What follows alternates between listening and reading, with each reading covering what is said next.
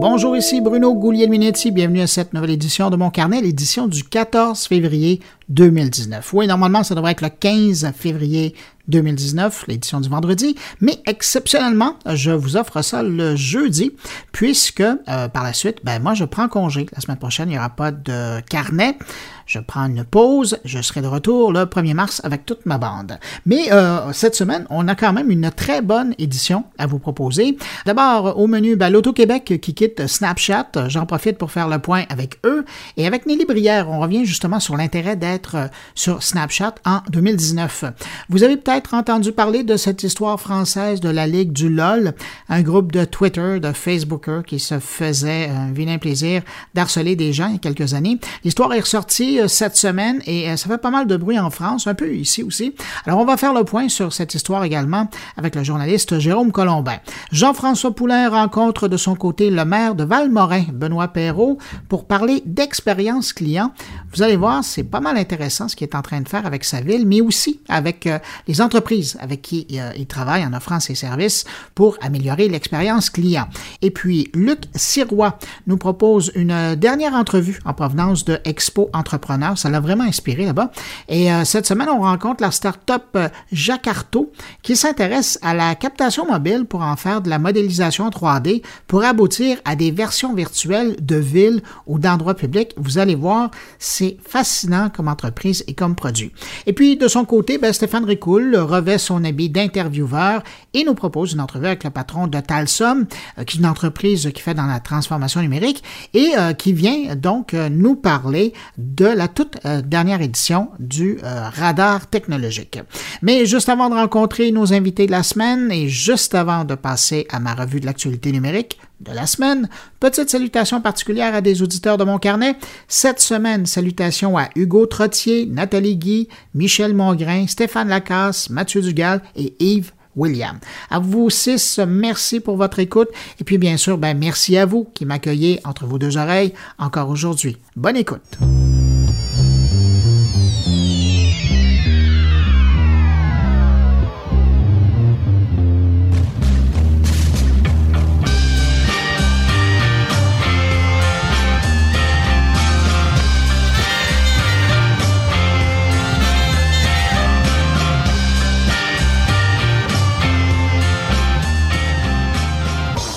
Je commence cette revue de l'actualité numérique euh, avec euh, cette découverte de Radio-Canada CBC au sujet de milliers de faux comptes Twitter qui euh, semblent avoir été créés en Russie, en Iran et au Venezuela pour nourrir les divisions au Canada sur des sujets qui opposent bien des gens, notamment l'immigration et les oléoducs, dépendamment de où on habite au pays. Exactement comme lors des élections américaines, drôle de hasard hein, quand même, parce que les élections fédérales, ben, ça s'en vient à l'automne prochain.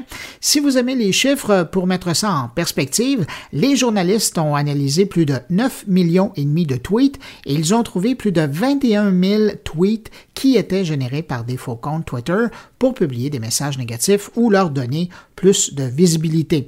Depuis la découverte, heureusement, Twitter a fait du ménage, mais c'est quand même intéressant de voir ces opérations d'ingérence de l'étranger dans la politique nationale parce que maintenant, ben, c'est plus des doutes qu'on a, c'est confirmé, il y a des preuves concrètes. Alors bravo à l'équipe de Radio-Canada CBC.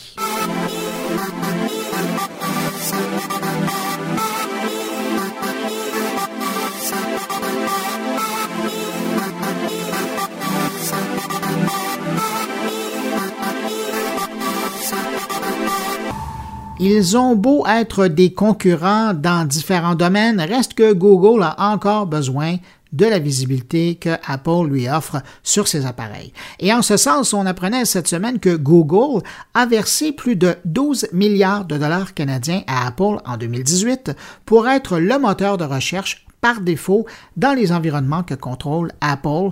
Euh, comprendre ici les appareils qui carburent au système iOS, euh, les gens qui cherchent par le biais de Siri ou avec un ordinateur qui roule sur macOS. Et le loyer perçu par Apple ne fait que grimper à travers les années et rapidement. Pour vous donner une idée, en 2010, Apple avait facturé Google 1 milliard de dollars pour s'assurer d'être devant Bing et Yahoo. Et l'an dernier, ben, c'était 12 milliards de dollars. Hein, vous voyez, les temps changent et les tarifs augmentent.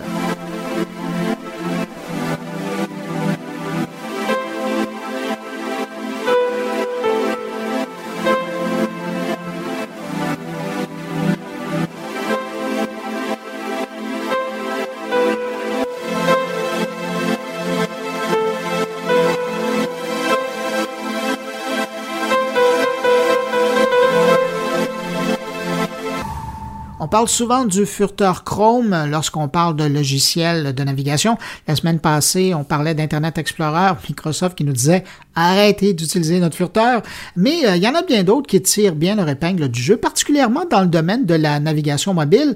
Évidemment, on peut penser à Safari, hein, qui vient par défaut avec euh, tous les appareils Apple, mais on peut aussi penser à Opera, qui a investi une petite fortune pour se faire une place dans le domaine du furteur mobile. Et puis, cette semaine, ben, j'apprenais que Samsung pouvait désormais se vanter du téléchargement de 1 milliard de copies de son furteur qui équipe ses appareils. Quand même, hein, c'est pas rien.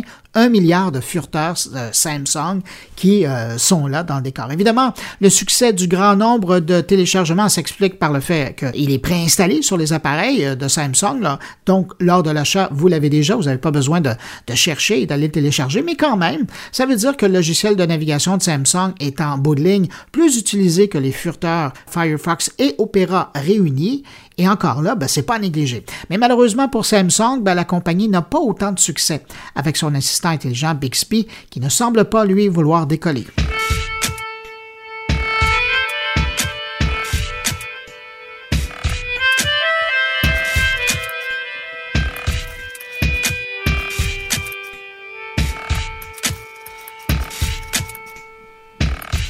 Cette semaine, Reddit annonçait avoir euh, réussi une levée de fonds de 300 millions de dollars, ce qui lui permet de valoir maintenant plus de 3 milliards de dollars, imaginez.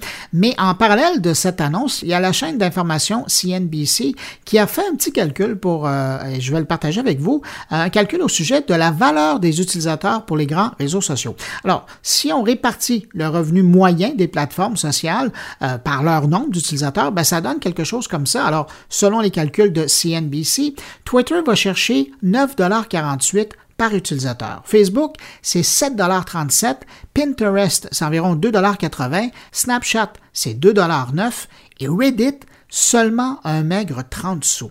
Mais ce petit calcul et ce petit 30 sous, ben, ça n'empêche pas Reddit de toujours être en croissance. Aujourd'hui, on parle de 330 millions d'utilisateurs actifs par mois.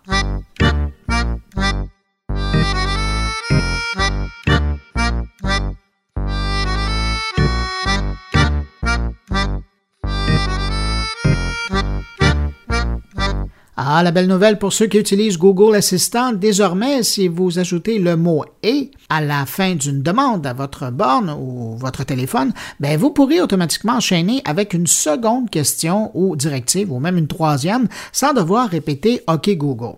Ça semble peut-être anodin, mais pour les gens qui utilisent vraiment souvent l'assistant de Google, ça permet d'économiser du temps, mais surtout de rendre plus naturel les commandes faites à la machine.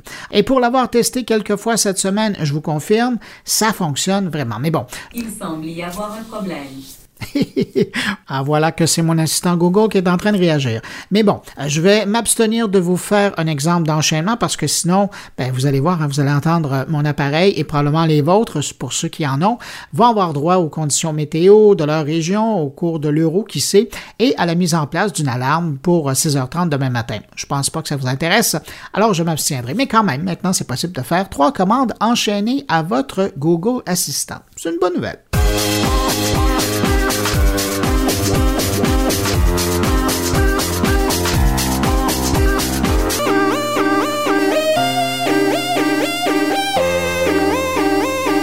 Et je termine sur cette euh, dernière information pour ce court retour euh, sur l'actualité numérique de la semaine. Je lisais hier que le cycle de renouvellement du iPhone est maintenant rendu à 4 ans. Si au début de son existence, on avait l'impression qu'une majorité des utilisateurs d'iPhone semblaient aimer changer d'appareil à la sortie de la nouvelle euh, version, ben, c'est définitivement plus le cas aujourd'hui. Les appareils étant plus chers, ben, ça devient un exercice de réflexion pas mal plus sérieux et ça fait mal quand même au compte de banque. Mais pour ceux qui ont acheté les plus récentes versions euh, de l'appareil, disons à partir de iPhone 7, ben, il y a aussi une bonne nouvelle hein, euh, qui vient s'ajouter au prix, c'est l'allongement de la durée de vie des téléphones eux-mêmes. Parce qu'avec un processeur qui est plus puissant, avec une batterie qui est plus puissante et au besoin euh, qu'on peut remplacer, ben, ces appareils-là durent finalement plus longtemps qu'avant et donc n'ont pas besoin d'être échangés aussi rapidement. C'est une excellente nouvelle pour les consommateurs, c'est peut-être peut-être moins intéressant pour ceux qui espèrent acheter un appareil plus récent dans l'usager et c'est surtout pas une bonne nouvelle pour Apple qui, de leur côté, ben, ils veulent absolument vendre de nouveaux appareils. Mais bon, faudra se faire à cette réalité. Heureusement, puis c'est une bonne nouvelle, les téléphones Apple durent plus longtemps.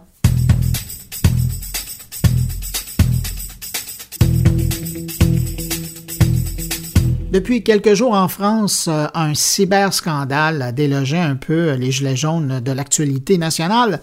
Je parle de cette histoire de la Ligue du LOL, une histoire qui met en scène des journalistes, des influenceurs, Facebook, Twitter, du cyberharcèlement et puis évidemment ben, des victimes qui aujourd'hui, heureusement, peuvent prendre la parole. Mais bon, pour y voir plus clair, je vous propose d'écouter les propos de Jérôme Colombin, journaliste à France Info, qui a évidemment couvert euh, cette histoire cette semaine. Alors, Jérôme, depuis euh, le début de la semaine, en France, on n'arrête pas de parler de la Ligue du LOL. Qu'est-ce que c'est au juste cette histoire-là? Alors, la Ligue du LOL, c'est quelque chose d'assez étonnant. En fait, c'était le nom d'un groupe euh, Facebook qui avait été créé il y a un peu plus d'une dizaine d'années par euh, de jeunes journalistes qui s'étaient spécialisés dans euh, des activités euh, qui apparaissent comme aujourd'hui euh, très très douteuses. Alors ils, ils, étaient complètement investis dans les réseaux sociaux. Twitter venait d'être créé et c'était surtout sur Twitter en fait qu'ils qu'ils opéraient, ils étaient extrêmement moqueurs et ils s'en prenaient à des tas de gens euh, sur Twitter principalement. Ça démarrait par euh, un humour un peu, un peu potache, on va dire, euh, par des blagues, beaucoup d'ironie. Et puis c'est, devenu de plus en plus méchant. Et en fait, on, a découvert, mais il y a à peine une semaine, que ça avait été beaucoup plus grave que ce que l'on avait pu croire ce qu'on avait pu penser, puisque vraiment ils se sont livrés à des, des faits de, harcèlement avec des canulars de très mauvais goût, avec des montages photos pornographiques à l'encontre euh, de différentes personnes, souvent des femmes, souvent euh, des militants féministes ou antiracistes. Euh, bref, c'est allé vraiment très très loin. Ça, a commencé par des de l'humour et, puis ça a complètement dérapé vers des choses qui aujourd'hui serait euh, passible de sanctions et de poursuites judiciaires. Mais comment s'est sortie cette histoire-là? Parce que ça, date d'il y a longtemps. Il y a des, publications qui avaient été faites, tu le disais. Euh, comment aujourd'hui, on est en 2019, on, découvre ça? Oui, c'est sorti euh, dix ans après, tout simplement parce qu'il y a quelques victimes de l'époque qui se sont mis à, reparler de ça euh, et à interroger le service de fact-checking, de vérification euh, de, nouvelles du journal Libération. Et donc euh, Libération a creusé le sujet et a sorti un article le week-end dernier dans lequel il retraçait toute l'histoire. Enfin, en tout cas, il s'interrogeait est-ce que la Ligue du LOL a réellement existé? Qui étaient ces gens-là? Que faisaient-ils? Voilà, il y a des témoignages qui remontent, etc. Et alors l'article a tout déclenché et en 48 heures à peine, samedi et dimanche, sur les réseaux sociaux, les témoignages de victimes euh, se sont multipliés, euh, des gens qui n'avaient jamais parlé, qui ne s'étaient jamais véritablement euh, manifestés publiquement et qui tout d'un coup se sont mis à dire mais moi aussi j'ai été harcelé par, par tous ces jeunes gens, etc. Et tu disais que l'article de Libé euh, posait la question est-ce que ça a vraiment existé? Mais ça a vraiment existé parce qu'il y, a même des journalistes qui aujourd'hui se sont vus euh, être mis à pied. Ah oui, oui, ça, a vraiment existé. Simplement, c'était le titre du tout premier article parce qu'on ne savait pas trop encore. Mais maintenant, euh, c'est confirmé. Et d'ailleurs, les intéressés n'ont pas nié les faits. Hein. Ils reconnaissent tout à fait que le groupe a existé. Alors après, bon, si vous voulez, c'était un groupe Facebook qui était privé, c'était pas non plus une confrérie secrète euh, euh, qui euh, avait décidé. Je pense que c'était vraiment une bande de, jeunes, alors qui, sortaient d'écoles de journalisme pour la plupart ou qui étaient dans le monde de la communication, de la publicité, etc. Ils étaient tous très jeunes. Ils commençaient à s'emparer des réseaux sociaux du coup, comme ils étaient très actifs et qu'ils ont également intégré des, rédactions, euh, les rédactions de médias français connus, euh, euh, Libération, il y a eu d'autres journaux, Les Inrecuptibles? Les Inrecuptibles, etc. etc. ces gens-là ont acquis une, notoriété. Ils étaient ils avaient beaucoup de followers pour l'époque, euh, et du coup, ils sont devenus très influents. Et je pense qu'ils ont un peu, ils ont un peu perdu la tête en fait. Euh, ces, gens-là, ils, ont, ils sont, ils considéraient que Twitter était à l'époque une espèce de bac à sable. Ils le disent, c'était un espace euh, où tout était permis. Enfin, ils pensaient que tout était permis, et ils s'en sont pris sans réfléchir à des tas de gens qui pour certains même étaient, des gens un peu, comment dire, un peu, un peu faibles, qui, qui, qui eux aussi commençaient à, investir les réseaux sociaux parce que, mais parfois c'était des gens aussi qui avaient des, des même des problèmes relationnels. C'est ce qu'on a pu découvrir dans les, dans les témoignages. Bon, voilà, ils sont, ils sont, sont pris à, des gens du haut de leur tour d'ivoire parisienne, de médias, etc. C'était très très violent, quoi. Dans un contexte euh, français où euh, les journalistes, les médias sont mis à mal avec euh, bon plusieurs accusations, quelques-unes qui viennent beaucoup des gilets jaunes, est-ce que le timing pour une histoire comme ça, c'est ben, d'avant, c'est jamais bon ce genre d'histoire-là, mais le moment de sortir cette histoire-là, ça va pas faire de bien à, à vous les journalistes? Non, c'est vrai, ça va pas faire de bien à la profession de journaliste qui est déjà assez malmenée en ce moment. On a, on a mauvaise presse, les journalistes ont mauvaise presse. Hein. Euh, en ce moment, pour des bonnes et pour des mauvaises raisons. Euh, pour des euh, bonnes raisons parce qu'il est peut-être temps de, se remettre en question et puis pour des mauvaises parce parce qu'il y a également des attaques qui sont totalement injustifiées, qui sont instrumentalisées par des hommes politiques, etc. Donc oui, ça tombe pas au, bon moment, mais j'ai pas l'impression que ce soit vraiment une affaire de journaliste en fait cette histoire-là. C'est une affaire de réseaux sociaux. C'est le problème des réseaux sociaux. C'était le début de Twitter en France. Euh, ces gens-là étaient journalistes, donc ça leur a ils étaient journalistes parisiens, etc., très branchés. Donc ça leur a donné une assurance, ça leur a donné une, aura, mais, ils, n'agissaient pas euh, en tant que journalistes, ils n'agissaient pas en tant que représentants de leurs médias respectifs. Ils étaient euh, plus dans une espèce de jeu très personnel. Moi, je pense que c'est plus révélateur de, des, des dérapages qu'on voit sur les réseaux sociaux depuis des années et qui continuent encore aujourd'hui. Ça confirme donc que c'est pas, c'est pas d'aujourd'hui ce type de dérapage. Euh, Jérôme, merci beaucoup pour euh, ton éclairage sur cette question-là. Puis j'en profite pendant que j'étais euh, au, au, bout de la ligne pour souligner que ton collègue François Sorel et toi, maintenant vous vous êtes remis au podcast. Oui, on s'est remis au podcast, c'est très gentil d'en parler. On s'est remis au podcast audio. On, avait fait ça il y a, très longtemps, hein, puisque comme, toi, euh, on est un petit peu des, vieux de la vieille du podcast. Euh, nous, on, était, on avait beaucoup misé sur la vidéo ces dernières années, alors on continue la vidéo. Mais en plus de ça, on fait un podcast mensuel qui s'appelle euh, En toute simplicité chez Jérôme et François. Et on se raconte des histoires de tech sur un ton un petit peu plus décontracté, intimiste, etc. Ouais, c'est assez chouette à écouter. J'ai écouté la, première édition où vous parliez des coulisses de votre couverture du CES. Des coulisses du CES, oui.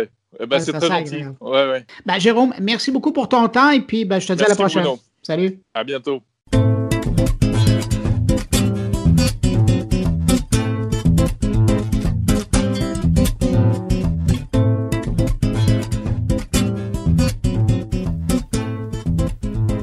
Mercredi matin, l'Auto-Québec annonçait son retrait de Snapchat. La société d'État ferme son compte. D'ailleurs, à ce sujet, je vous propose les propos du patron des affaires publiques de l'Auto-Québec, Patrice Lavoie, qui explique la décision. Je la cite. L'univers des médias sociaux évolue à vitesse grand V. À l'époque, nous souhaitions explorer cette plateforme et employer un ton plus ludique pour communiquer avec ceux qui décidaient de nous suivre. Il nous apparaît clair que Snapchat ne répond maintenant plus à nos besoins de communication actuelle. Alors évidemment, moi j'étais un peu curieux hein, d'aller un petit peu plus loin, euh, d'en apprendre un peu plus sur la démarche de l'Auto-Québec euh, qui l'a conduite euh, finalement à cette décision. Alors, je me suis entretenu avec Mélissa Pigeon, qui est la conseillère médias sociaux et stratégie chez l'Auto-Québec. Mélissa, donc, l'Auto-Québec qui décide, après trois ans de présence sur Snapchat, de fermer le compte et de partir. Pourquoi? Ben, en fait, au tout début, on disait que Snapchat, c'était vraiment une belle opportunité pour nous. Donc, c'était la première plateforme qui nous donnait euh, l'opportunité de, faire du contenu euh, plus ludique et éphémère. Donc, c'est pour ça qu'on on a embarqué dans le, bateau de Snapchat après une euh, analyse d'opportunités, évidemment. Puis, ben, avec le temps, on ne se cachera pas, il y a d'autres plateformes qui ont pu utiliser la même stratégie. Et justement, avec le temps, les gens, on a vu qu'ils sont allés plus vers des, des plateformes comme Instagram, notamment, là, pour ce genre de communication. Donc, on suit, on suit la vague, si on veut. Qu'est-ce que vous avez appris de votre passage chez euh, Snapchat? Euh, en fait, euh, ça, nous a permis de communiquer dans une toute autre façon. Évidemment, on ne pouvait pas, par exemple, dans le fond, il fallait communiquer complètement différemment, être beaucoup plus ludique, succinct, drôle, sans pas trop pousser la note non plus. Donc, euh, c'est vraiment une, nouvelle façon de, faire. Puis aussi, c'était nouveau de communiquer de façon éphémère. Donc, euh, c'était vraiment utile comme apprentissage, surtout pour le type de communication qu'on a maintenant dans les médias sociaux. Donc, euh, je dirais que c'était vraiment utile pour nous. C'était un, grand apprentissage. C'était un bon laboratoire. Oui, c'est ça, exactement. Vu comme ça, ouais, au début, c'est ça. On pensait que, ben, en fait, c'est pas perdu du tout. Si veut, pas, même si la plateforme est reste encore intéressante, mais si les gens sont un peu moins au rendez-vous en général, c'est sûr qu'on va mettre nos, euh, nos efforts euh, à la place où c'est le plus, euh, le plus rentable. Vous disiez qu'il y a d'autres plateformes qui ont maintenant ont pris euh, le type d'approche euh, plus ludique de Snapchat. Évidemment, on peut penser à Instagram ou, même à Facebook ou Messenger. Mm-hmm. Les productions que vous avez faites euh, sur Snapchat, qu'est-ce qui arrive avec ces productions-là? J'imagine qu'il y en a que vous avez gardées en archive. Est-ce que vous allez les archiver quelque part sur d'autres plateformes pour qu'on y ait accès ou vous refermez le chapitre de Snapchat tout au complet et ça passe aux oubliettes?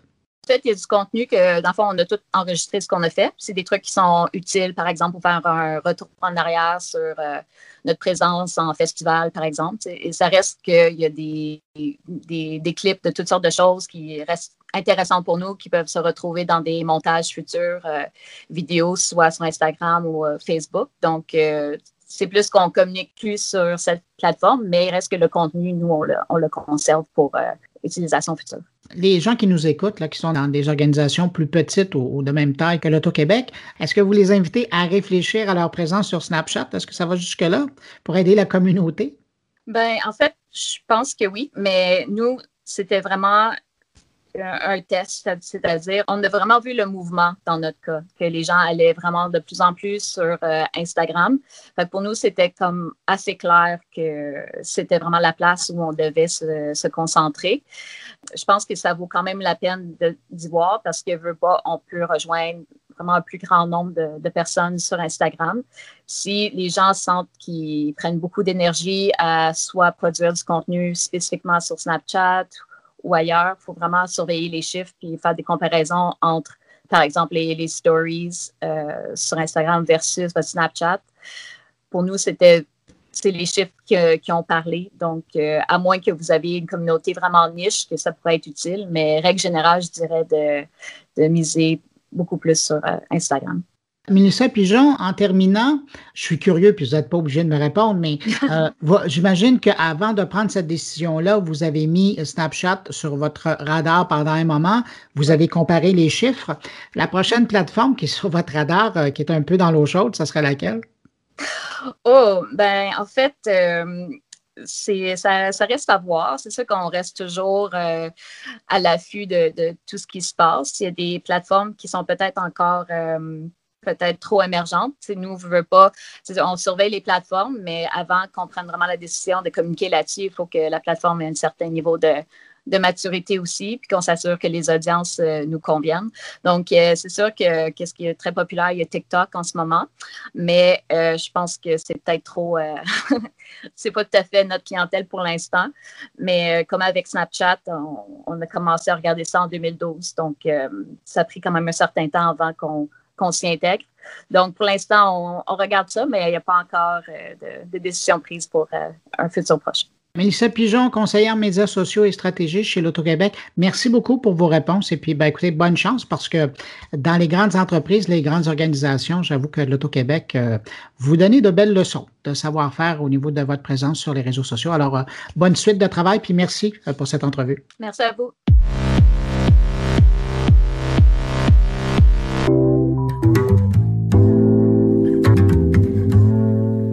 Évidemment, après avoir entendu les réflexions de l'Auto-Québec sur le sujet, vous vous demandez peut-être si vous, si vous êtes en charge d'une entreprise, des communications d'une entreprise, donc si votre organisation doit encore rester sur Snapchat. Eh bien, pour faire le point sur Snapchat et l'intérêt d'y être en 2019, je vous propose les réflexions de la consultante en communication numérique, Nelly Brière. Mais d'abord, je lui demande comment elle réagit à cette annonce de l'Auto-Québec. Bien, en fait, euh, plusieurs choses. C'est que j'ai l'impression qu'il y a une mauvaise compréhension de comment Snapchat est utilisé en général, surtout quand on a plus de euh, peut-être 20-25 ans, on va dire. Et euh, moi, j'ai essayé d'équiper certaines entreprises ou organisations qui voulaient cibler les jeunes. Parce qu'on s'entend, si tu ne veux pas parler à des jeunes, particulièrement des ados, Snapchat, c'est pas vraiment pertinent. D'autant plus que, ben c'est sûr, on l'a vu, Facebook a voulu racheter Snapchat à cause de ses très divertissantes fonctionnalités et a fini par les copier. Donc, les gens disons, plus pas plus âgés, mais, mais qui étaient intéressés par l'aspect divertissant de ces fonctions-là, ils trouvent leur compte sur Instagram. On a aussi des jeunes qui utilisent de plus en plus Instagram, mais Snapchat n'est pas en reste. Je veux dire, ça a augmenté de 36 son, son audience. Par contre, moi, je le vois, là, je donne des conférences auprès des jeunes, des ados, et chez les jeunes, ça a encore la cote. Et je vais expliquer c'est quoi la, nuance importante qui fait qu'on utilise encore Snapchat et qu'on ne quittera pas définitivement Snapchat pour Instagram. Au-delà du fait que les fonctionnalités sont mieux faites, hein, parce que je veux dire, c'est une copie qu'on a d'Instagram. C'est de mieux en mieux, et je veux dire, Snapchat aussi continue d'être de mieux en mieux à ce sujet. Il y a un élément, un facteur majeur qui, s'appelle, euh, j'appelle ça des marqueurs relationnels. Sur Snapchat, vous avez des marqueurs relationnels. Ça vous dit quelle relation vous avez avec qui. Puis ça, induit une espèce de petit concours pour que votre meilleur ami reste votre meilleur ami, etc. Il y a les fameux streaks. Si n'importe qui qui écoute ce podcast, qui a des ados dans sa vie, peut lui en parler. En général, tout le monde connaît ce fameux phénomène de streak, qui est un espèce de concours où si on cultive quotidiennement une interaction sur Snapchat, OK, en particulier. À chaque jour, s'ajoute au compteur une journée de plus avec un petit symbole de feu. Et là, entre eux, les jeunes se font des concours de qui va maintenir le streak avec qui le plus longtemps possible. Ça devient même un facteur relationnel. Hey, on a un streak depuis plus de deux, trois ans même, parce que j'ai parlé à des jeunes, hein, c'est sur des années que ça se passe. Ils sont même stressés de ne pas avoir accès à du Wi-Fi ou à leur téléphone pour pas perdre ce compteur-là parce qu'il va se remettre à zéro si on ne le fait pas quotidiennement là, en dedans de 24 heures. Et ces petits marqueurs-là, c'est vraiment en lien avec cette espèce d'effet tribal. On va être avec sa gang, on va être avec ses proches. Donc, ça fonctionne dans le cadre de relations de proximité. Mais quand on veut diffuser largement, ça fonctionne moins. Et c'est là que c'est moins intéressant pour les publicitaires. D'autant plus que les jeunes vont suivre les comptes de leurs amis pour avoir ces échanges interpersonnels-là. Euh, suivre des marques, c'est pas intéressant. Mais sachant que les, revenus viennent quand même des marques, comment Snapchat va arriver à se retrouver là-dedans? Parce que si les marques déménagent parce qu'ils sont mal servis par des outils qui font triper les plus jeunes, il faut quand même qu'ils aient cherché des revenus. Qu'est-ce qu'il leur reste, les marques sur Snapchat? D'accord. Moi, j'ai l'impression que ce qui marche le plus, entre autres, euh, ben, c'est le domaine culturel, le domaine de la recommandation, surtout en musique. Le hip-hop est extrêmement mm. actif et présent sur Snapchat et il y a une audience parce que les jeunes suivent leurs artistes préférés. Et on a un enjeu publicitaire aussi. On est mal à l'aise. Il y a certaines institutions publiques, justement, ils ne veulent pas cibler les 16 ans et moins. C'est une loi au Québec. Et c'est un peu ça qui arrive de facto si vous êtes sur Snapchat. Et les jeunes ne vont pas suivre des institutions publiques. Par contre, ils vont suivre d'autres jeunes ou des influenceurs. Alors, Snapchat devient pertinent autour des influenceurs, autour des artistes, autour des personnalités publiques qui se sont forgées une audience là-dessus, donc qui touche particulièrement des plus jeunes. Alors là, ça peut devenir intéressant. Comment Snapchat, il trouve, euh, son, il tire son épingle du jeu?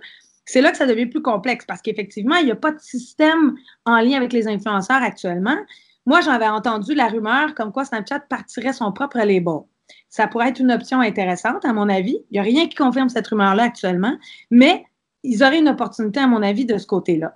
Il y a aussi toute la recommandation. Ils ont créé la Snap Map, qui est assez mhm. impressionnante. La plupart des gens ne savent pas s'en servir, mais si on fait, on, fait un petit mouvement avec les doigts sur Snapchat, on peut faire ouvrir une Snap Map et on va voir nos amis qui ont autorisé, bien sûr, euh, la chose géolocalisé, puis on peut même voir des fois l'activité qu'ils sont en train de faire. Est-ce qu'ils sont en voiture, est-ce qu'ils mettent des aspects météorologiques, tout ça? Et de plus en plus, on voit des regroupements de Snap autour d'endroits de, euh, touristiques, euh, de, en restauration, etc. Fait ça peut devenir intéressant d'avoir éventuellement un rayonnement euh, positif sur Snapchat pour des, entreprises plus dans la restauration, les salles de spectacle, même les artistes, parce qu'il y aurait beaucoup de Snap qui seraient comme amalgamés sur cette Snap Map-là, puis qui pourraient être, disons, classés dans une espèce de, hub, dans le fond, de contenu pour valoriser leur existence en général, parce que ça pourrait être permanent, ça. Un petit peu comme Instagram a fait avec, euh, si vous allez sur les stories Instagram, vous avez toujours euh, la, possibilité d'avoir des stories permanentes mm-hmm. qui euh, vont représenter ce que vous voulez. Ben, il pourrait y avoir un peu ce genre de concept-là autour des marques. Mm-hmm. là, c'est une course folle entre Instagram et Snapchat. Par contre, Snapchat va toujours avoir l'avantage que les parents n'y sont pas va toujours avoir l'avantage que justement, c'est fermé. Ça disparaît après 24 heures. La culture de la plateforme, puis toutes ces fonctionnalités sont autour du cercle fermé qui fonctionne extrêmement bien avec les comportements sociaux des, des adolescents. Alors moi, je pense que Snapchat va rester parce qu'elle est très bien faite. Mais il va falloir qu'elle trouve sa façon de survivre financièrement parce qu'on est dans un contexte d'économie capitaliste où il faut générer des profits, on le sait, et qu'elle euh, n'a pas de possibilité de subvention non plus. Ça va quand même très bien. Hein, on est à 390 millions de chiffre d'affaires. Ils ne sont pas dans le pétrin. Mais on le sait, dans un contexte de GAFA, euh, il faut être mieux que le mieux, puis euh, il faut être aussi un espèce de rotoculteur si on veut survivre. Sinon, c'est ça. Les petits meurent, ils se font manger par les Coca-Cola de ce monde. C'est la même chose dans les autres, dans les autres domaines. Mais tout ça pour dire que je trouve qu'ils sont créatifs, je trouve qu'ils comprennent bien l'esprit des jeunes. Et euh, je pense qu'une fois qu'ils vont avoir trouvé leur niche, ils ont, quand même des possibilités de développement puis de, se maintenir. Mais il faut juste que ça se mette en place. Moi, je, suis plein d'attentes, peut-être 2019, 2020, qui sait. Euh, mais je reste, j'ai encore la foi. Elie Brière, stratège en communication numérique, merci beaucoup pour euh, ce point de vue et puis tes éclaircissements sur Snapchat. Merci. Ça fait plaisir.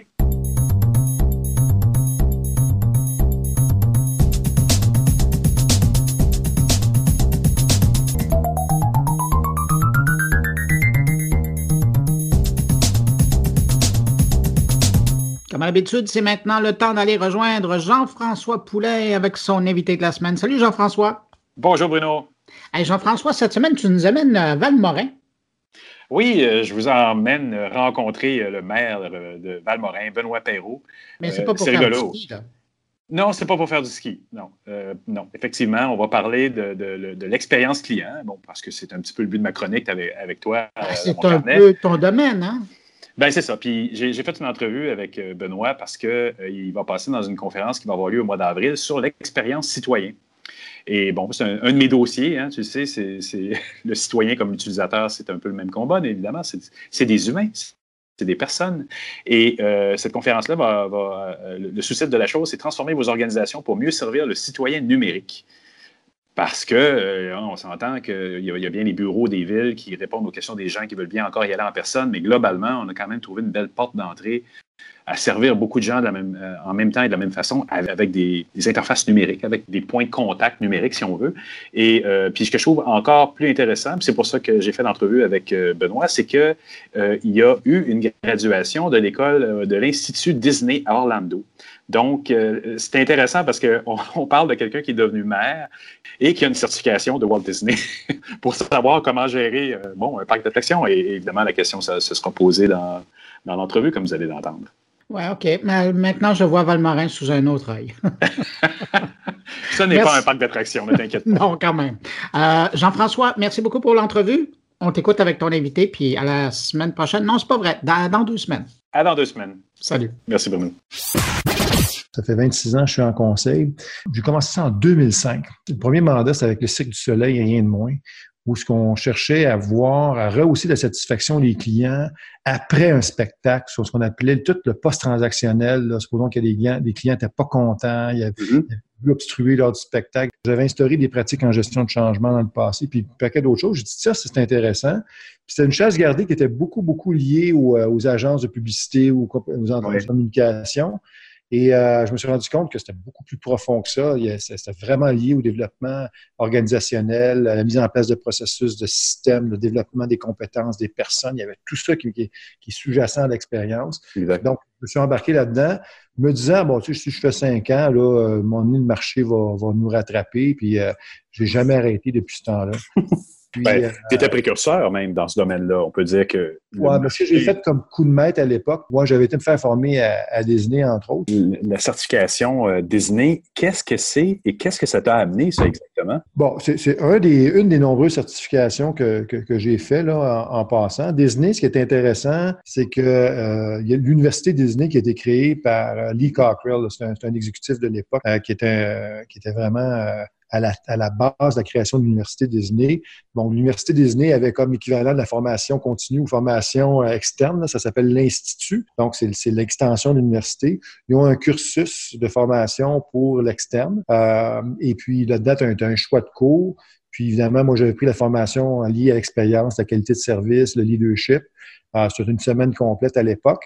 Et puis, ce qui était vraiment intéressant, moi, je suis pas un gars de Disney du tout, là, dans le sens que moi, mon, mon, ma vie euh, euh, personnelle, euh, sociale, c'est ça, ça tourne alentour du vélo de montagne, le ski, de la nature. là. Vraiment. Puis aller à se faire former à Disney, c'était vraiment une expérience d'une vie, c'était exceptionnel.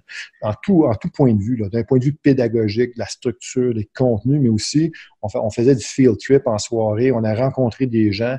Et là, c'est là que tu, con- tu constates que euh, comment une, c'est pas parfait Disney, mais c'est, la plus grande organisation à, à, à performer aussi bien en domaine d'expérience client. Tu sais, as 60, 62 000 employés, tu as 52 millions de visiteurs. Tu sais, c'est, c'est huge. là. Ouais. Et comme disait One Trump, c'est huge. Et puis, euh, et le point, ce qui était vraiment intéressant, c'est, c'est comment ils ont, ils ont réussi à mettre en, en place tout les, le cadre de gestion, euh, les processus, euh, le développement du, du personnel, tout était en place pour réussir. Ah, c'est très, très, très inspirant. Et, Ça, et c'est- comment, comment ils innovent aussi pour garder ça toujours vivant? Parce que euh, quelqu'un me racontait dernièrement que euh, si tu te fais demander quelque chose par un des employés, est-ce que ton séjour est bon? Si tu as le bonheur ou le malheur de dire non, c'est un autre employé plus tard. c'est comme mis dans ton dossier permanent, puis ils vont essayer de te plaire encore plus. Là. Ouais, tout à fait. Mais en, fait, euh, Disney, ont- ils ont une mission. euh, leur but, leur vision, c'est de vendre du bonheur Mhm. en offrant le, un divertissement euh, de première qualité à un public de tous âges. Ça, c'est- à l'époque, c'était le, le- le mission statement, le vision en termes d'expérience. Mhm. Évidemment, il y a tellement de soucis au niveau du détail pour rendre ton expérience agréable. Puis je vais donner une anecdote. Euh, là, ça a changé avec le Magic Band, là, mais euh, à l'époque, il y avait ce qu'on appelle les, les genres de fast pass, que si la ligne d'attente était trop longue, tu prenais un billet. C'était comme un billet qui, qui te faisait revenir plus tard, puis tu passais dans une ligne dédiée, puis tu t'attendais cinq minutes. Mais, mais le but, c'est que c'était tellement aligné sur l'expérience que les ingénieurs, qu'on appelle les Imagineers là-bas, Oui. euh, essentiellement, comment créer une queue virtuelle d'attente pour que le sentiment d'attente n'existe pas. Mhm. Puis ça, c'est une anecdote. C'est des milliers comme ça. C'est vraiment des gens qui sont maniaques. Euh, puis vraiment, ça s'est inspiré euh, de Disney lui-même, de Walt Disney, hein, qui était un maniaque détail. Mhm. ça devait pas être un bonhomme très, très, très évident à travailler pour. mais euh, cela dit, c'est ça. Disney, c'est que ça. Mais le but, c'est l'expérience. Parce que le modèle d'affaires de Disney, c'est the intent to return, the intent to refer. L'intention de revenir, l'intention de référer. Puis ça, c'est Mm. les principes de la loyauté client. C'est la finalité de l'expérience client. Et ce qui devrait être les missions de tout le monde aussi. Là. Euh, euh, oui, disons, disons là, si on généralise, oui. En tout cas, l'intention de référer, certainement. Puis c'est clair que même euh, ce qu'on appelle le, Net Promoter Score, qui est la mesure qui va capter ça, hein, est-ce que vous recommanderiez à un parent ou un ami cette organisation se base là-dessus. Mais en effet, je veux dire, basé sur le bouche à oreille, la meilleure publicité qui soit, hein, que ce soit à travers les réseaux sociaux ou, en- ou entre amis, c'est c'est clair que le référencement, c'est ce qui est le plus important, puis c'est ça qu'on cherche à faire. Et toi, qu'est-ce que tu en as tiré? Et donc, ils t'ont présenté une méthodologie aussi à travers ça, mais tu dis de toute façon, à travers ta carrière, ce n'est pas la seule certification. C'est celle que tu mets dans ta bio et elle est quand même impressionnante. Mais à travers tout ce que tu fais, toi, tu en as tiré des méthodologies, j'imagine, quand tu interviens auprès des clients. Qu'est-ce que, qu'est-ce T'en es rendu où, toi, dans l'évolution de ta perception de, ce- de là où on est dans l'expérience client? Là, tu disais, tu as 26 ans d'expérience là-dedans. Où est-ce que ça t'amène maintenant quand tu es appelé sur un mandat? Comment tu interviens? Ben, je, je veux dire, l'état d'expérience client est décourageant. En ce moment, c'est c'est décourageant. Ah oui. Ah, Pourquoi? Ben, ben, c'est parce que euh, les attentes des clients évoluent beaucoup plus vite que les capacités des organisations à, suivre tout ça. Là. Mm-hmm. Euh, il y a encore beaucoup, beaucoup de, de, travail à faire. Moi, des fois, je suis avec des organisations, je dis, tabarouette, la voix du client porte pas, là, puis euh, comment il y a des barrières internes, puis des cultures vraiment réfractaires au changement. On est beaucoup encore là-dedans. En tout cas, c'est sûr que les clients qui m'appellent, c'est ça qu'ils vivent. Hein. S'ils appellent les consultants, c'est pour les aider à débloquer ça. Moi, c'est plus ça que je vais voir là, dans, dans, mon quotidien. Puis l'enjeu numéro un, euh, euh, quand tu parles de méthodologie, oui, Disney avait un bon cadre méthodologique. Ça s'appelle le, Compass, là, entre autres, là, qui est euh, que moi, je me suis inspiré, mais beaucoup d'autres, euh, Ritz-Carlton, euh, beaucoup d'autres, Four Seasons Hotel à qui j'ai travaillé, mm-hmm. d'autres types d'organisations aussi. Moi, j'en ai tiré mes modèles à moi éventuellement. J'ai fait un genre d'amalgame de, ça pour arriver à quelque chose encore un petit peu plus à mon goût, parce que euh, l'expérience client, c'est d'abord un enjeu de culture. Mais il y a un énorme travail à faire encore. Et le premier, premier travail, le premier défi, c'est le leadership le leadership n'est pas, pas là encore pour faire évoluer l'expérience client. C'est vu euh, soit comme une dépense, c'est vu comme un, feature. C'est très difficile encore euh, à faire évoluer ça au sein de nos organisations. Mais, ça bouge. Mais, mais, les gens pensent qu'ils sont bons puis qu'ils avancent vite, mais en fait, euh, ils sont dépassés parce que on n'est pas en compétition entre entreprises quand on parle d'expérience client, on est en compétition entre d'autres expériences. Exact. Ce qui fait que ça m'en prend juste un innovateur qui est tout à coup, euh, il amène une, une bébelle, ou, puis tout à coup, tout le monde, c'est ça qu'on veut comme standard. Tu veux dire, Mm-hmm. euh, c'est un peu une lubie. Euh, vouloir sur, surpasser les attentes ou toujours être. c'est c'est c'est on ne sera jamais capable de l'atteindre nécessairement. Tu sais. Mais c'est intéressant, puis tu, tiens comme modèle ou tes certifications tournent aussi beaucoup autour de, de l'hôtellerie, entre Disney, le Ritz-Carlton. Euh, c'est des, des expériences hôtellerie, j'ai l'impression qu'on a tendance à l'oublier, qu'ils ont des grandes leçons à nous faire, à nous partager jusque dans le plus petit des commerces ou dans les, les grandes administrations, soit-elles municipales ou gouvernementales, on manque un peu. On sait qu'on veut s'adresser à, nos à des citoyens, on sait qu'on veut s'adresser à des clients, mais c'est dans l'hôtellerie que souvent on va avoir eu les meilleures expériences, c'est celles de lesquelles on va parler de, de, de, de, très longtemps, en fait, où on va faire justement de la référence. Bon, euh, ça, tu amènes un très bon point. Euh, tu sais, l'hôtellerie, en anglais, c'est hospitality business. Hein? Ah oui. C'est la business de l'accueil, d'être hôte. Oui. Mais moi, j'ai travaillé avec des entreprises encore plus loin que ça, puis c'est tous les services funéraires. Euh, parce que le client, la disposition du client lorsque tu, euh, tu, fais, tu, fais, affaire avec une entreprise funéraire euh, est telle que c'est une décision 99% émotionnelle. Je veux dire, oui, absolument. Le, client, l'endeuilli, il est complètement dans, je dis souvent, le, le cerveau dans le jello, là. Il doit passer à travers tout un processus euh, même gouvernemental. C'est complexe. Euh, puis moi, j'ai eu le bonheur de servir une entreprise euh, extraordinaire, euh, puis j'en suis client d'ailleurs maintenant. Et puis, puis probablement là, de toutes les organisations que j'ai vues, c'est eux, eux qui sont les plus avancés, de loin. Là. Puis oui, l'hôtellerie n'est pas loin derrière ça, en effet. Mais, mais comme tu dis, il faut s'expérer des meilleurs modèles. Je vais donner un exemple. J'ai eu un regroupement de restaurateurs, euh, l'industrie qui m'ont contacté. Hey, ils ont dit, on a des problèmes sur les réservations pour les petits restaurants, ce qu'on appelle les no-shows. Mm -hmm. Les gens, euh, ils sont sur Open Table, font trois, quatre réservations, puis ils se pointent pas à trois places. Puis là, là, pour le petit restaurateur, là, quand tu te pointes pas, c'est assez drastique. Tu sais. Ouais. Euh, elle a dit, qu'est-ce qu'on peut faire? Ils ont, devrait-tu demander le numéro de carte de crédit? Je dis, as-tu déjà fait ça, toi, réservé, puis on demande un numéro de carte de crédit à quelqu'un que tu connais pas? Je dis, moi, tu n'auras pas mon numéro. Ça ne fonctionnera pas. Je vais vous donner le truc. Je dis, c'est qui qui a bénéficié de la présence de ses clients le plus? Allez voir les dentistes et les orthodontistes. Eux, là, quand une chaise est vide, là, excuse-moi, c'est de l'argent qu'ils perdent. Fait que mmh. eux, ils ont des technologies à travers SMS, du monde qui, qui, te talonne pour que tu sois certain que tu viennes te présenter à ta rencontre. Puis les technologies, c'est je t'envoie un SMS deux jours avant, euh, fais-moi OK, un opt-in comme quoi, oui, oui, je vais venir. Puis euh, quelques heures avant, j'ai un petit rappel. Mais ils ont éliminé 85% des no-shows. Exact. Euh, c'est simple. En voilà un exemple de technologie basique et qui va au service du client puis va au service de l'organisation. Donc, donc, ce que tu dis là, parce que j'entends bien, c'est qu'on est justement dans cette finesse hôtelière ou d'hospitalité de dire je te, je te rejoins là où tu es à travers le canal que tu écoutes le plus, à des fréquences qui font du sens puis qui t'amènent à l'action que je veux que tu poses, que ce soit un restaurant, un dentiste ou autre, puis on pourrait l'extensionner pour une ville ou pour un, un gouvernement. En théorie, cette finesse-là, c'est le genre de choses que tu mets en place.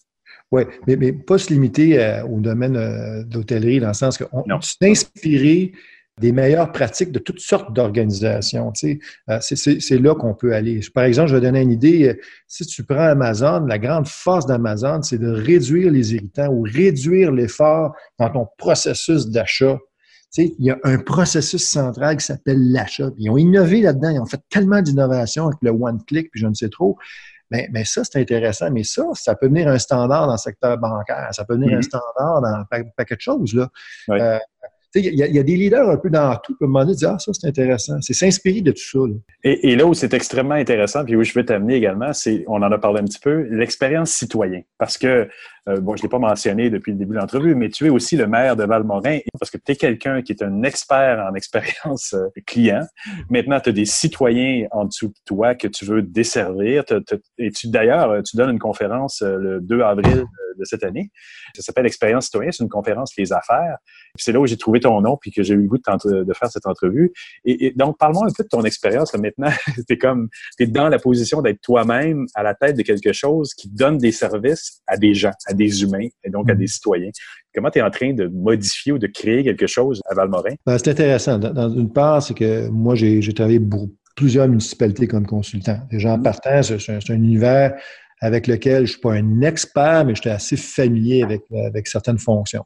Mhm. Euh, le concours de circonstances qui m'a amené à, à la politique, Valmorin, c'est un petit village, évidemment, mais c'est un super laboratoire. C'est vraiment intéressant. C'est ça que j'allais dire. Tu as, une échelle où tu peux changer les choses. Absolument. Puis euh, en plus, c'est un, c'est un village qu'on est en train de rebâtir, euh, qui, qui est en pleine euh, croisée des chemins. Et euh, la première chose que j'ai fait, on ne sera pas le consultant du gars, hein, pour dire, quand, quand on a été élu euh, l'année passée, le, 7 le 5 novembre dernier, en 2017, euh, euh, j'ai dit, bon, on va rencontrer tous les employés, on fait une rencontre avec les élus, mais on, au lieu de, de se péter les bretelles puis dire comment on est beau, on est fin, on va faire un atelier de travail. Puis j'ai dit, on parle- je ne voulais pas parler d'expérience client parce que euh, c'est un terme technique, mais on, dit, on va parler de qualité de service. On a fait 90 minutes d'entrevue. Puis le contenu était le suivant. C'est quoi notre mission? C'est quoi nos valeurs? C'est quoi les moments importants, les comportements essentiels en service? Dans le fond, c'est ce qu'on appelle les comportements gagnants, les, les golden rules. Et en expérience client, c'est standard. là. Donc, je les ai amenés, moi, à réfléchir, à venir identifier. Bon, je les ai aidés à identifier les comportements gagnants au niveau de l'expérience client. J'ai jamais utilisé le terme expérience client pour mes employés parce que c'est trop technique. Euh, j'ai des employés, c'est, des opérateurs, là, tu sais, euh, de machinerie. Il faut, faut, faut, faut pouvoir être clair pour tout le monde. Euh, cela dit, tout le monde a participé, puis on a identifié les comportements pour les quatre moments clés que je considère de la relation client, c'est-à-dire l'accueil chaleureux, la rencontre ou le service efficace, le suivi attentionné, puis le problème rapidement résolu. Donc, c'est les quatre moments. Puis là, ils ont défini leur comportement là-dedans. Et puis, euh, c'est ça qu'on a fait. Moi, j'ai quatre ans, quatre ans pour livrer ça. Mais en reste trois, en fait. Parce que tout le monde, quand on a fait tout le constat de tout ça, tout le monde a regardé ça et dit, bon, on le fait déjà. Ah oui. Puis moi, mon, mon, mon si on le faisait à 30-40% c'était beau. Là. Et je dis, une bonne mauvaise nouvelle. Oui, certains d'entre nous le faisons, mais nous le faisons des fois. Maintenant, il faut le faire tout le temps. Et puis, euh, on travaille là-dessus, puis je te dis, c'est un, un virage là, de culture important au niveau de notre organisation. Mais tant que je vais être là, c'est sûr, je vais pousser là-dessus. Puis, il y a des grosses, grosses différences. Déjà, à un an, là, on- puis on s'améliore. C'est tu sais, c'est vraiment intéressant. C'est beaucoup plus mon produit, qu'est-ce qui le différencie, comment les gens ils vont, vont venir, revenir, puis référer. Tu sais. Tu fais vraiment un, un gros remix là, de, ta, de ta ville pour pouvoir la- la- la- l'amener ailleurs dans les prochaines années. Tout à fait, parce que euh, tu vois, euh, dans, pour, pour réussir un virage d'expérience, euh, il faut avoir une vision très claire. Puis ça, ça c'est la Un première chose. objectif, un objectif très Ah clair. non, mais une vision, nous, on a une- vraiment une vision. On a Mhm. fait un statement, puis, puis, puis tu sais, on a dit, garde, nous, on veut, on veut que Valmorin soit un village à redécouvrir, tu sais, pour, pour sa nature, son, sa quiétude, puis aussi son authenticité. C'est- C'est des gens authentiques ici. C'est du vrai monde, là, tu sais, Mhm. euh, du monde accueillant, vraiment chaleureux. Puis là, les gens, ils viennent ici, ils disent, c'est bien le fun, on aime la vibe. Tu sais, quand tu te fais dire ça, bon, ben, c'est ça qu'on veut. On veut que tu trouves que ça, c'est un milieu de vie là, qui, qui- qui- qui te ressemble. Tu sais. Et puis, euh, c'est là-dessus qu'on va travailler pour euh, jusqu'à la fin de notre mandat, essentiellement. Tu C'est super. Écoute, euh, Benoît, je voudrais te remercier vraiment beaucoup pour cette entrevue. sais. ça me fait plaisir.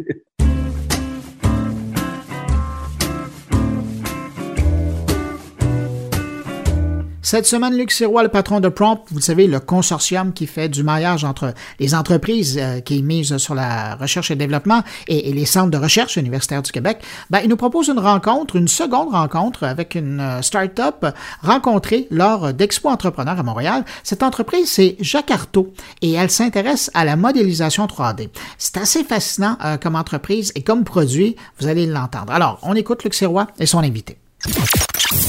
Mon cher Félix, c'est super d'être ici avec toi. Félix Laroche de Artaud, une entreprise qui se spécialise dans la génération de données euh, de géolocalisation. Tu racontes-nous ça.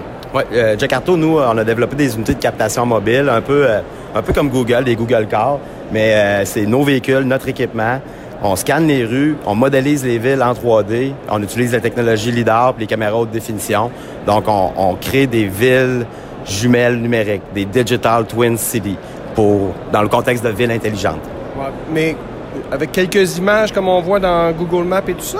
Non, là, c'est vraiment c'est du 3D. C'est euh, un jeu de données géoréférencé avec une, euh, avec une précision centimétrique. Donc, si je veux prendre des mesures, si je veux interpréter, je veux positionner un objet, je vais toujours être au centimètre près. Donc, c'est vraiment une reproduction numérique de la ville au centimètre près.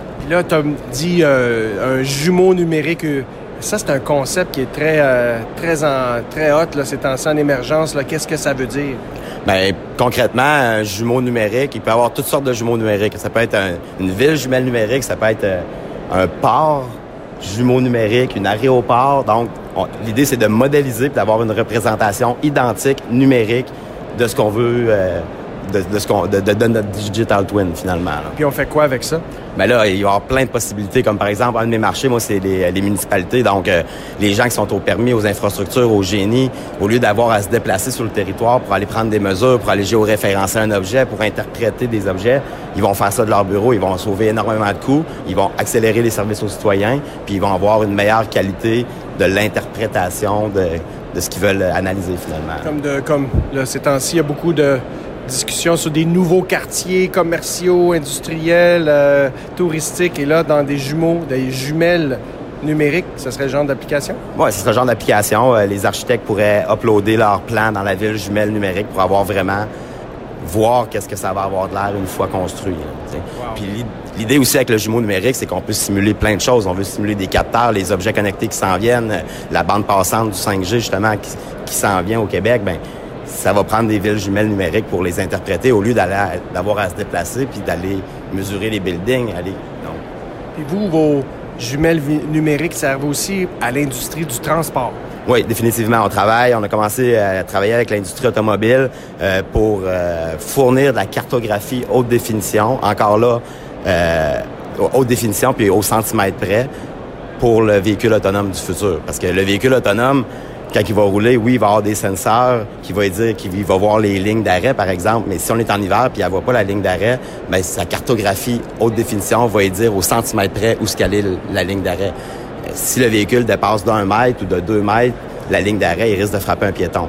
Donc, c'est super important pour le, développement, le déploiement de la conduite autonome, d'avoir la cartographie haute définition.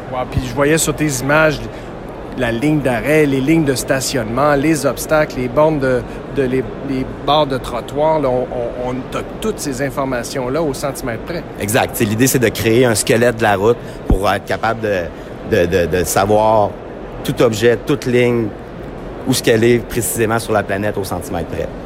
Et là, tu es une des entreprises qui explore le 5G. Pourquoi? Oui, parce que nous, euh, on recueille des quantités impressionnantes de data. À chaque jour, chaque camion recueille 3 terabytes de données.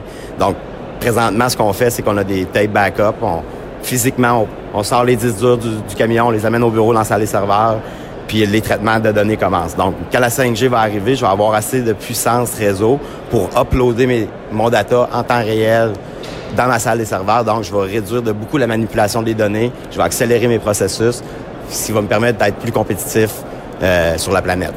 Puis là, 5G, là, c'est pas un peu trop loin là, pour qu'une start-up commence à s'occuper de ça? Pourquoi tu fais ça maintenant? Non, parce que là, on commence à déployer les réseaux, mais quand la 5G va arriver réellement, ben moi, je vais être prêt, je vais être en avant de tout le monde, puis je vais, le jour 1 que ça va fonctionner, je vais uploader mes, mes datas. Fait que j'ai un an pour me préparer, pour équiper mes camions d'antennes 5G, puis de programmer tout ce qu'il faut pour être capable, puis le jour 1 que la 5G est disponible, euh, d'uploader mes datas en temps réel euh, dans nos serveurs. Félix, on a eu la chance de se connaître euh, via Prompt et, encore. C'est drôle, moi je connais bien ces deux organisations-là, mais toi encore, qu'est-ce que c'est? Peux-tu expliquer ça aux autres, aux autres PME? Oui, bien encore, c'est un, beau programme qui a été mis en place par le privé et les gouvernements. Euh, c'est un programme de subvention qui nous permet d'aller chercher, de financer des projets de recherche relatifs à la 5G. Donc, euh, c'est une chance incroyable d'avoir ce, programme-là au Québec pour les entrepreneurs, pour être capable de se préparer pour, pour arriver à utiliser la 5G. Euh, la 5G, présentement, se déploie partout sur la planète à une vitesse folle. Donc, on a la chance, nous, au Québec, d'avoir des fonds pour pouvoir développer des produits puis aller les exporter puis créer de la richesse au Québec. T'es vraiment bon. Écoute, là, toi, tu vas faire certains projets en 5G. Peux-tu nous donner quelques idées sans que ça soit euh, confidentiel de le genre de projet 5G? Tu en as nommé un. Il y a quoi d'autre? Avec quel autre partenaire qu'il y a des choses qui peuvent être faites? Bien, il, y a, beaucoup de projets en ce moment euh, sur la table. On a des projets, entre autres, avec euh, l'Université Laval pour la foresterie, pour pour euh, mapper les forêts puis rendre la forêt plus intelligente.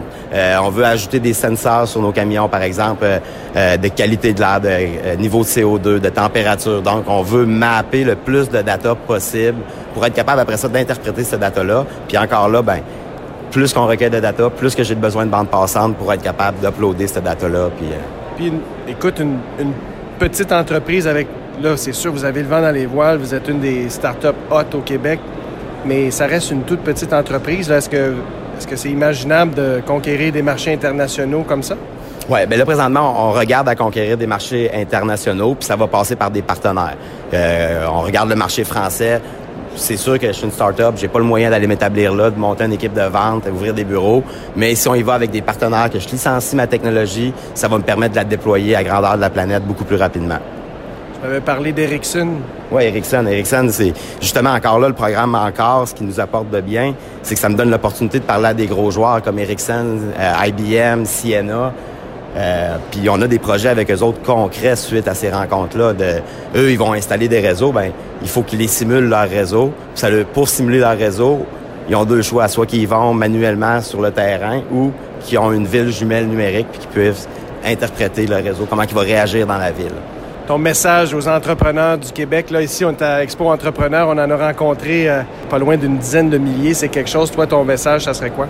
Bien, peu importe le domaine que vous êtes, euh, que ce soit la santé, l'éducation, le 5G va transformer nos vies comme la, le, le, 3G le, le, transformer il y a 10 ans. Donc, c'est le temps de regarder qu'est-ce que la 5G peut faire pour vous, puis de foncer, d'aller déposer des projets, d'être capable d'être les leaders de la planète dans la 5G. The world is the limit. Écoute, c'est extraordinaire, Félix. Merci beaucoup. Merci.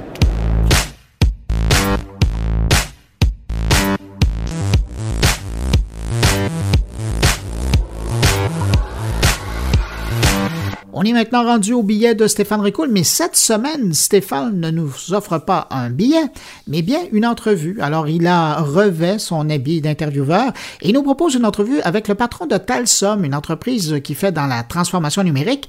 Et euh, avec le patron de Talsom, il nous parle de la plus récente édition du livre Radar technologique.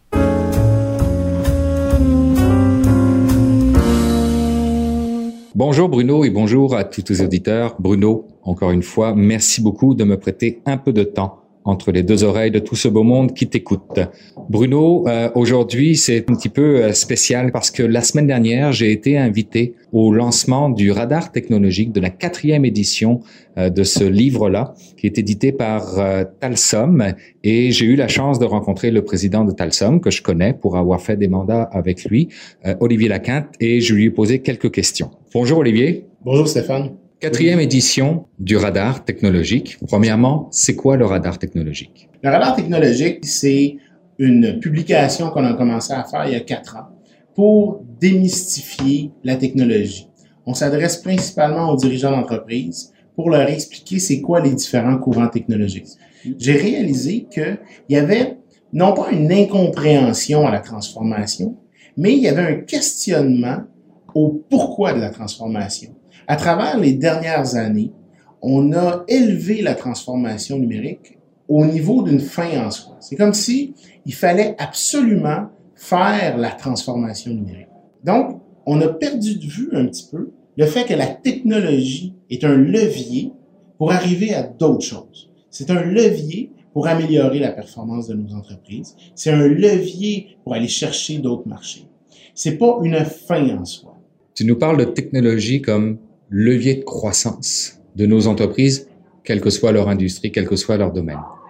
Sauf que technologie, c'est intelligence artificielle, c'est 5G, c'est Internet des objets. Les entreprises, quand elles sont face à cet éventail de possibilités en matière de technologie, comment doivent-elles réagir selon toi? Comment est-ce qu'elles peuvent s'y retrouver?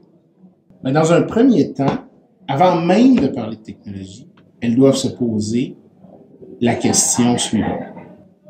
Quelle est ma cible stratégique? Et en fonction de la cible stratégique, il doit se poser comment la technologie peut venir m'aider à me rendre là. Comment tu vois l'évolution de l'industrie des technologies au Québec? Il y a deux manières de voir les choses. Dans un premier temps, il y a énormément d'opportunités. Parce qu'on le sait, on a un énorme bassin de talents et on a des super belles capacités entrepreneuriales. Ce à quoi il va falloir faire attention dans le futur, dans un premier temps, c'est de faire en sorte qu'on va investir et garder ce talent-là dans des entreprises québécoises. Le fait que des entreprises étrangères viennent ici pour engager nos talents est en quelque part une menace. Parce que la richesse va être exportée. La richesse s'en va ailleurs. Il faut être en mesure de faire en sorte que c'est les entreprises d'ici qui vont être capables de capitaliser sur les talents d'ici. Qu'est-ce que ça prend, Olivier, pour que le Québec devienne une nation numérique ou une nation technologique aussi forte que les autres à travers le monde? Ça prend une concertation des différentes parties prenantes, des différents acteurs. Il faut que le milieu entrepreneurial, le milieu gouvernemental et les grands donneurs d'ordre reconnaissent le talent local et investissent dans ce talent local pour faire foisonner les idées puis nous aider à aller ailleurs. Il y a un, il y a un, il y a un enjeu au Québec, c'est qu'on n'est pas très patient par rapport à la recherche et au développement en technologie. Et ce qu'on a besoin là, c'est de montrer et de, de revitaliser, en fait, de changer la perception que les gens ont du rôle de la technologie dans une entreprise. Aujourd'hui, le dirigeant d'entreprise ne se pose pas nécessairement la question à comment je peux utiliser l'intelligence artificielle. Les entreprises qui sont en technologie et qui développent la technologie se disent comment est-ce que je peux utiliser l'intelligence artificielle pour aller développer des produits qui vont être utiles pour les clients. Mais le consommateur final, le client final, qui est l'entrepreneur ou le dirigeant d'entreprise, est pas là. Et donc, c'est là, justement, c'est ce qu'on a voulu faire avec cette édition-là du radar. C'est ramener la technologie à un niveau concret, à un niveau qui parle aux entrepreneurs. Un entrepreneur, quand ça se lève le matin, ça se dit comment je peux aller développer des nouveaux marchés, comment je peux faire augmenter mon chiffre d'affaires, ou ça se dit comment est-ce que je peux augmenter mes profits? Donc, il faut partir de ces préoccupations-là pour ensuite de se ramener ça en disant, ben, OK, comment est-ce que la technologie peut venir s'insérer comme un moyen pour permettre à l'entrepreneur d'atteindre ces objectifs-là? Et si on vient même au, à, la question comment l'industrie de la technologie au Québec peut se différencier et devenir vraiment un leader mondial, c'est de réellement commencer à penser en dans les mêmes termes que l'entrepreneur ou le dirigeant d'entreprise pense et d'accepter que l'entrepreneur ou le dirigeant d'entreprise ne pense pas en termes technologiques. Il pense en termes d'objectifs de top line ou de bottom line. Olivier, merci beaucoup. Merci à toi, Stéphane. Merci, Bruno.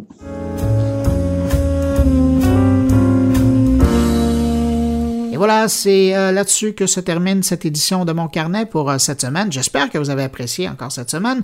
Merci à mes invités, merci à mes collaborateurs qui sont précieux, Luc Sirois, Jean-François Poulain et Stéphane Ricoul. Merci messieurs. Quant à moi, je vous préviens à l'avance, la semaine prochaine, il n'y aura pas de carnet, je le répète. Donc, pas d'édition du vendredi 22 février. Je fais une pause. Je serai de retour avec mes collègues pour l'édition du 1er mars. Ça passe quand même vite. Hein. On est rendu au 1er mars. Ben, en tout cas, il reste encore un petit peu de temps là, mais euh, prochaine édition de mon carnet, le 1er mars. Comme je vous le rappelle, chaque semaine, n'hésitez pas à passer le mot autour de vous si vous pensez que mon carnet pourrait intéresser vos amis, vos connaissances. C'est simple. Vous les invitez à se rendre au site moncarnet.com tout est là pour écouter la balado actuelle, mais les vieilles éditions aussi. Si vous désirez me laisser un mot, ben, vous pouvez le faire en passant par les réseaux sociaux, par la page SoundCloud de Mon Carnet ou encore par le blog, euh, même adresse, moncarnet.com. Merci d'avoir été là. On se retrouve dans deux semaines, le 1er mars, pour une nouvelle édition de Mon Carnet. Au revoir.